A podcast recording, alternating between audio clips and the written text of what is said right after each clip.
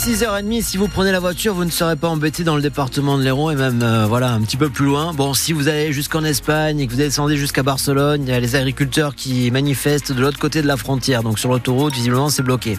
Enfin, euh, ça c'est pour ceux qui veulent passer de l'autre côté de la frontière et partir donc en Espagne. Pour les autres, tout se passe bien et même au niveau des trains, ils sont à l'heure ce matin. Au 04 67 58 6000, vous pouvez nous appeler si vous avez des infos à partager. Faut surtout pas hésiter.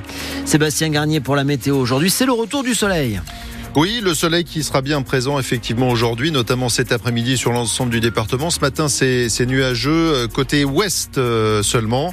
Toujours du vent, Mistral et Tramontane qui souffle jusqu'à 60 km heure et les températures qui grimpent jusqu'à 17 degrés prévues à Montpellier. On aura 13 à Béziers, 14 à Lodève et 16 à 7.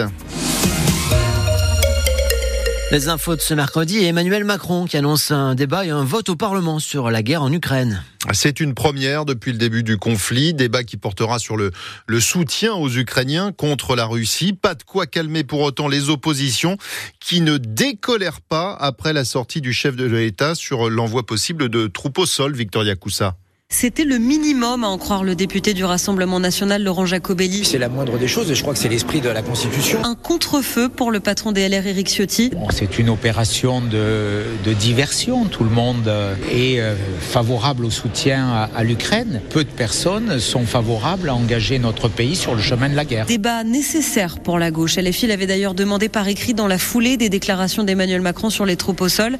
Nécessaire, mais pas suffisant pour l'insoumis Bastien Lachaud. Déjà, il faut une clarification, que le président revienne sur ses propos et garantisse qu'il n'y aura pas d'intervention militaire française en Ukraine face à la Russie et euh, que nous ayons un débat rationnel posé euh, sur la politique française de soutien à l'Ukraine. Le Parti socialiste aussi réclame d'aller plus loin, le député Arthur Delaporte. Olivier Faure a par ailleurs demandé à ce que le président de la République reçoive les chefs de parti pour qu'il y ait un échange aussi au plus haut niveau parce qu'il en va de notre sécurité collective et qu'on ne peut pas euh, badiner avec ce type de sujet. Pas de date précise pour l'instant mais un débat qui, d'après des parlementaires, peut rapidement être inscrit à l'agenda.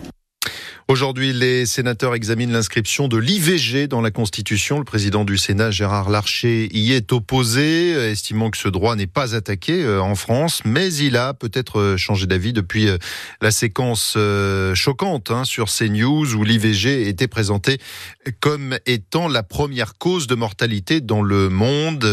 CNews qui a présenté ses excuses. Fermeture partielle de sept crèches de la ville de Montpellier faute de personnel pendant deux mois. Certaines fermeront une heure plus tôt, d'autres ne pourront pas accueillir tous les enfants il faudrait recruter au moins 20 personnes. Le maire de Montpellier a profité de son passage au Salon de l'Agriculture hier à Paris pour rencontrer la ministre de la Culture, tout court. Michael Delafosse a évoqué avec Rachida Dati les enjeux culturels pour Montpellier.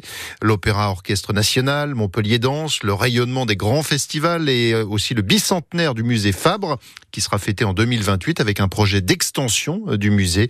Une visite de la ministre dans le quartier de la Mosson a également été évoquée. Scène d'action et cascade dans le quartier Antigone à Montpellier. N'appelez pas la police, hein. c'est le tournage d'un film. Balle perdue 3 qui sera diffusé sur la plateforme Netflix. Les aventures de Lino, un génie de la mécanique enrôlé dans la police. Hier, des passants curieux ont pu voir notamment le crash de sa voiture entre deux camions. J'ai entendu que c'était le film euh, Balle perdue, donc je suis allée me renseigner et puis je voulais juste regarder comment ça se passait un tournage tout simplement. Et c'était vraiment par curiosité, plus pour voir euh, la scène de tournage. C'est un gros tournage, euh, je pense. Enfin, c'était un peu impressionnant ouais, pour Montpellier. J'ai vu les affiches déjà où il y avait marqué qu'il y avait le tournage qui était prévu.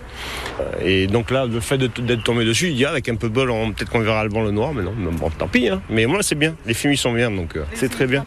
Voilà, les passants sont, contents, mais tout le monde n'est pas ravi de ce tournage. Certains restaurateurs du quartier euh, Antigone n'ont quasiment plus de clients depuis une semaine.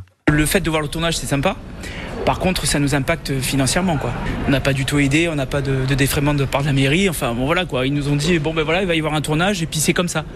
Voilà. Donc, euh, du coup, comme les accès euh, sous les, sous les porches et au restaurant sont super limités, bah, pour nous c'est compliqué de travailler quoi. Voilà, hier cette couvert, euh, enfin voilà, ça a été difficile pour nous. J'aurais mieux fait de prendre des congés que payer. on est quand même facturé à la terrasse à l'année euh, pour la location de la terrasse et pour euh, l'emplacement sur la voie publique.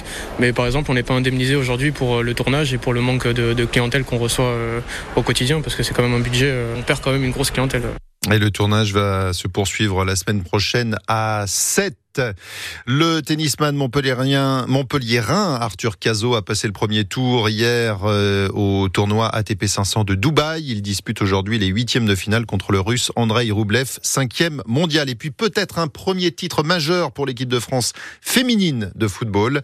Les Bleus ES affrontent l'Espagne ce soir en finale de la Ligue des Nations. C'est à Séville à 19h.